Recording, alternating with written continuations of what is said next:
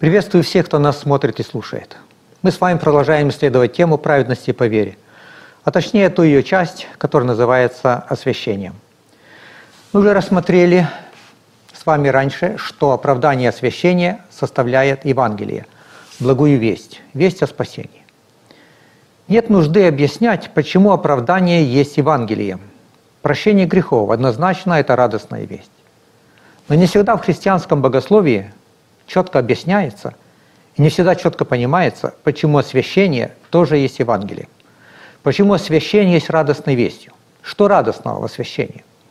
Освящение многими больше воспринимается как требование Божье, как условие спасения. «Имейте святость, без которой никто не видит Господа», говорит апостол. И это действительно выглядит как требование. И не всегда понятно, где здесь Евангелие. А если учесть, что для многих христиан это не только требование, но и следует признать проблема, как жить свято, как избавиться от греховных привычек, пороков, то придется признать, что для многих христиан это скорее проблема, а не Евангелие. Любовь Христа однажды привлекла человека, он покаялся, Господь простил его грехи. Но реальность часто бывает такой, что христианин, придя ко Христу, осознает, что его пороки, греховные наклонности никуда не исчезли. Грех продолжает проявлять себя в его поступках, словах, мыслях. Христиан понимает, что нужно быть добрым, но таким себя не видит. Нужно быть честным, но не получается. У него не должно быть гордыни, зависти, неприязни, но это все есть. И возникает вопрос, как же мне избавиться от грехов, пороков? Как победить грех в моей жизни? Как быть освященным христианином? Все эти вопросы это вопросы освящения. Тема освящения, как я уже не раз отмечал, представлена Павлом в послании к римлянам в главах с 5 по 8. И эти главы считаются довольно сложными для понимания. Для того, чтобы все мысли Павла в этих главах предстали пред нами во всей своей стройности, четкости, красоте Евангелия, нам нужен ключ к пониманию этих текстов. Таких ключей два – Первым ключом является главная мысль этих текстов, потому что все, что говорит Павел, он говорит в контексте этой главной мысли. А главной основной мыслью здесь у Павла есть освящение. Именно в контексте этой главной мысли и следует рассматривать все тексты. И тогда все становится понятным. И мы с вами уже рассматривали, что есть суть и контекст этих глав.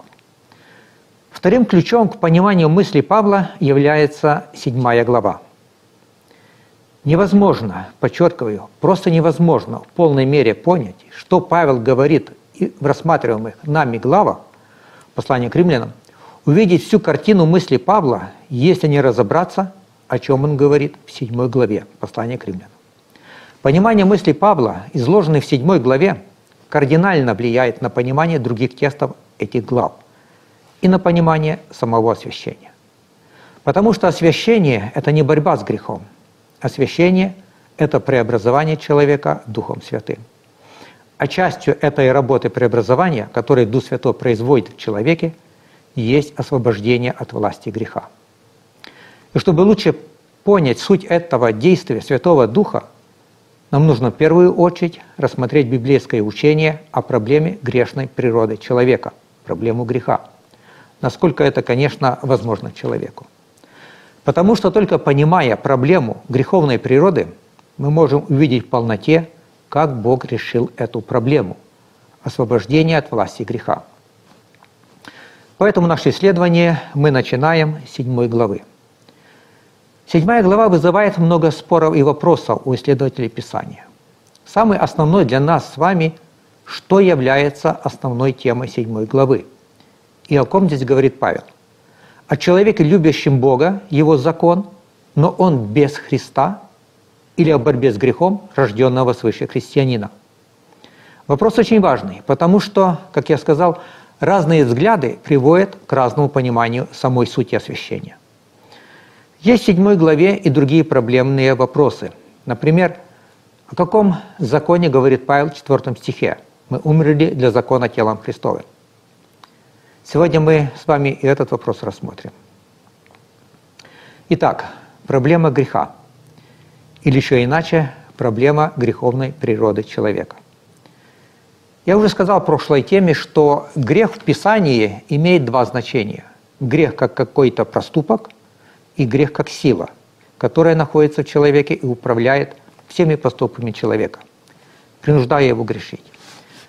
Если до этого, говоря об оправдании, Павел говорил о грехе как о каких-то определенных греховных проступках, то говоря об освящении, он имеет в виду грех как внутреннюю силу, которая управляет человеком. И Павел в 7 главе Римлянам говорит, что в человеке изначально от рождения есть сила, которая независимо действует в нем и управляет им, независимо от его воли и желаний, и обрекает его на осуждение.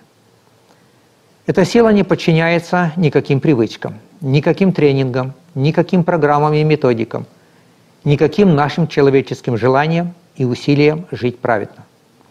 Желая это особо подчеркнуть, Павел дважды повторяет свою мысль, показывая, как это происходит в жизни.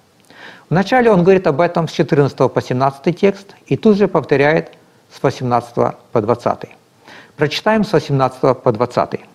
«Ибо знаю, что не живет во мне, то есть в плоти моей, доброе, потому что желание добра есть во мне, но чтобы сделать оное, того не нахожу. Доброго, которого хочу, не делаю, а злое, которого не хочу, делаю. Если же делаю то, чего не хочу, уже не я делаю то, но живущий во мне грех. 20 стих «Уже не я делаю то, но живущий во мне грех» – это вывод, почему человек согрешает. Этот же вывод он делает в 17 тексте, а потому уже не я делаю то, но живущий во мне грех. Вот в чем оказывается причина, вот в чем проблема – Оказывается, одних, одних моих желаний поступать праведно недостаточно. Что-то противостоит моим желаниям. И это что-то – это живущий во мне грех. Павел отмечает, я вижу закон, закономерность. Когда хочу делать доброе, получается злое. Хочу, для меня удовольствие жить в согласии с законом Божьим. Но, но в себе самом я вижу нечто, что противится моему желанию. И вот этот живущий во мне грех, эта сила сильнее меня и заставляет меня жить совершенно не так, как я бы хотел. Эта сила заставляет меня грешить. Что это за сила? Что это за живущий во мне грех? И вот здесь Павел говорит величайшую истину.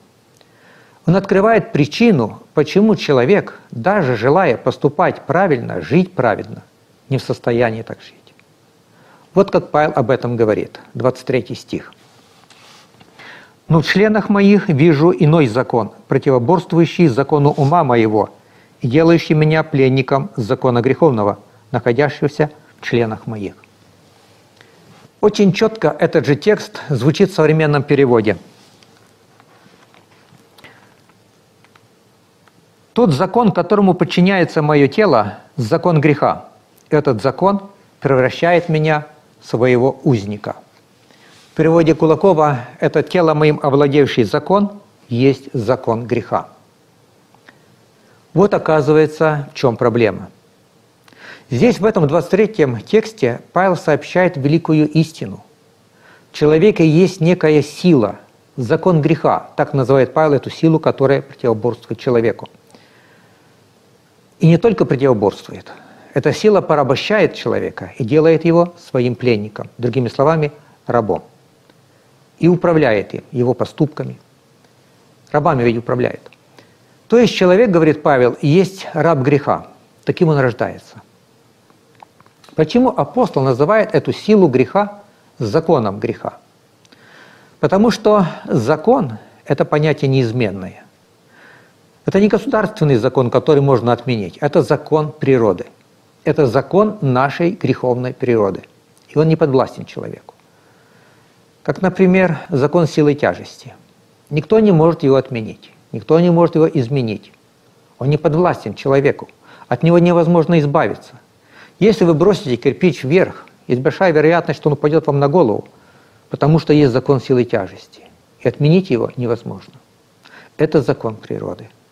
Поэтому апостол называет эту силу в человеке законом, законом греха. Отменить его невозможно, избавиться от него невозможно – это действительно закон грешной природы человека.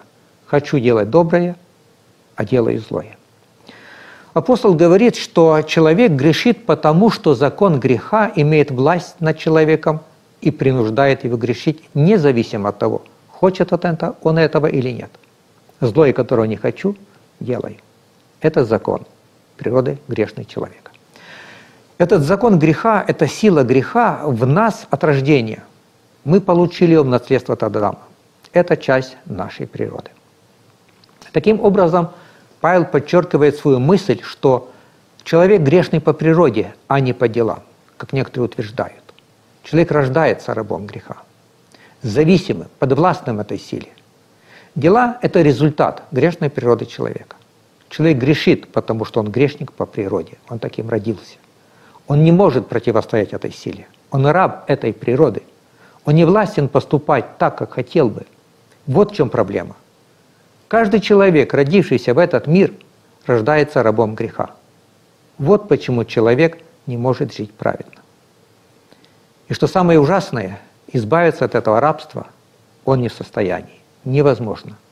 Потому что проблема в его природе. Сознавая это, Павел в отчаянии восклицает от имени этого человека, 24 стих, «Бедный я человек, кто избавит меня от всего тела смерти?» А почему такая проблема? Потому что проблема во мне. Я связан с этим законом греха неразрывно. Он в моем сознании, в моей плоти. Избавиться от этого невозможно. Один только есть способ избавиться. Это моя смерть. Умерший освободился от греха. Римлянам 6.7. Мертвые не грешат. А пока живой, я связан с, этим, с этой силой неразрывно, до самой моей смерти. Избавления нет. Бедный я человек. Чтобы показать христианам Рима, насколько неразрывна эта связь и зависимость человека от греха, Павел приводит замечательную иллюстрацию. В качестве иллюстрации зависимости человека от власти греха Павел приводит зависимость жены от мужа на основании закона Моисея о супружестве. Закон Моисея не позволял женщине разводиться с мужем. Этот их союз по закону Моисея не расторжим до тех пор, пока не умрет муж. Только смерть может освободить жену от брачных уз, как и грешника от его брачных уз с грехом. Это действительно яркая параллель. Вот с этой иллюстрации и начинает Павел свою речь о законе греха в 7 главе. «Разве вы не знаете, братья, ибо говорю знающим закон, что закон имеет власть над человеком, пока он жив?» Дорогие, подчеркну два принципа этого закона Моисея о супружестве. Первый принцип – Оставит человек отца и мать и прилепится к жене своей, и станут двое одна плоть. Двое станут одно. И это навечно. Они связаны между собой на всю жизнь с законом о супружестве. Всякая иная связь, если она возникнет у кого-то из супругов с кем-то посторонним, по закону Моисея будет незаконна. И даже если они разведутся, то это будет рассматриваться законом Моисея как прелюбодейство. То есть этот брачный союз на всю жизнь, до самой смерти. И второй принцип этого закона – только смерть одного из супругов может освободить другого от закона о супружестве. Если муж умер, тогда женщина свободна и может выйти замуж за другого. Тогда тот самый закон, осудивший бы ее возможный союз с другим мужчиной при живом муже, теперь одобряет и скрепляет. Закон в этом случае не изменился, он такой же. Изменились обстоятельства. То есть в законе о супружестве есть два принципа. Первый – этот союз на всю жизнь до, до самой смерти. И второй принцип – смерть одного из супругов освобождает другого от этого закона. Он становится свободен. Этими принципами закона Моисея о супружестве Павел иллюстрирует точно такую же зависимость и связь человека с законом греха.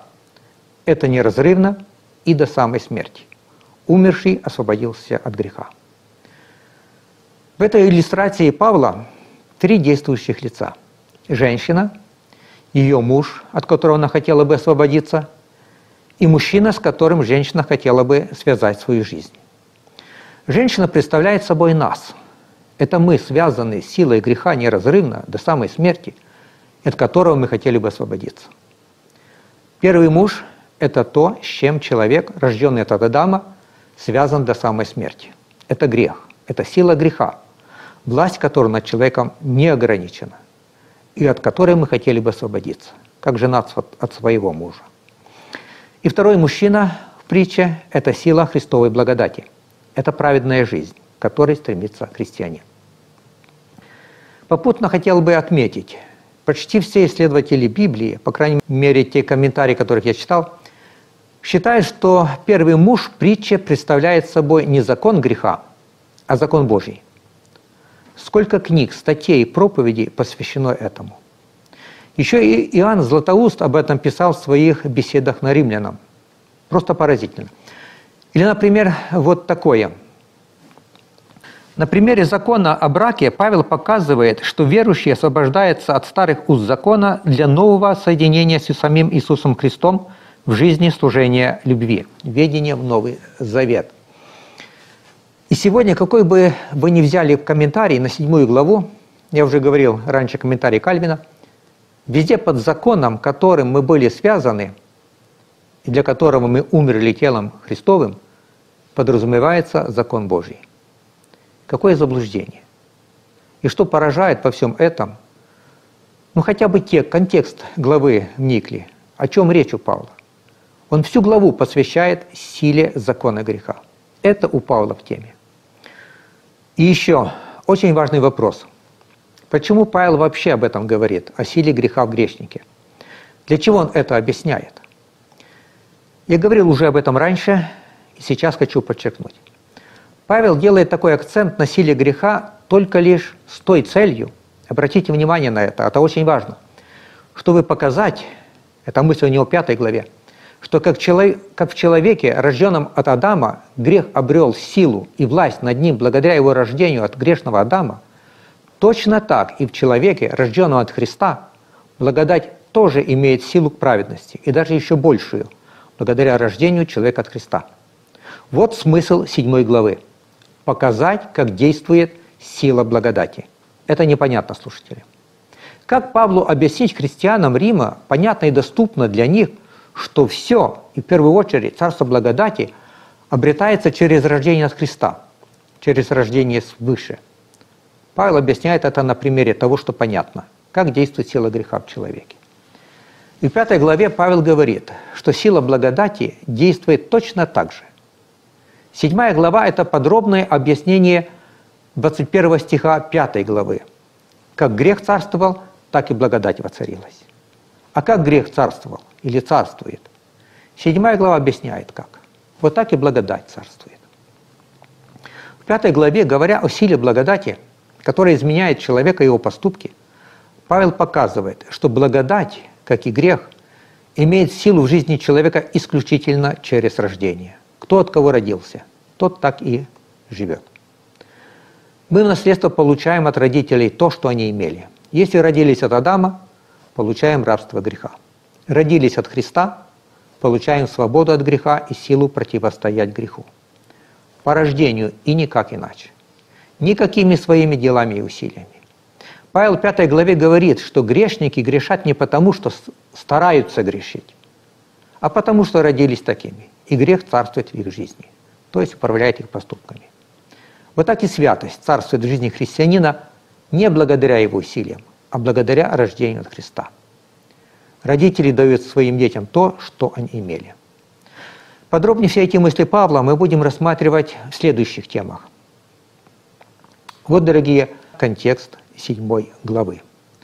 Пояснить на примере действия силы греха, как сила благодати действует, царствует в жизни христианина.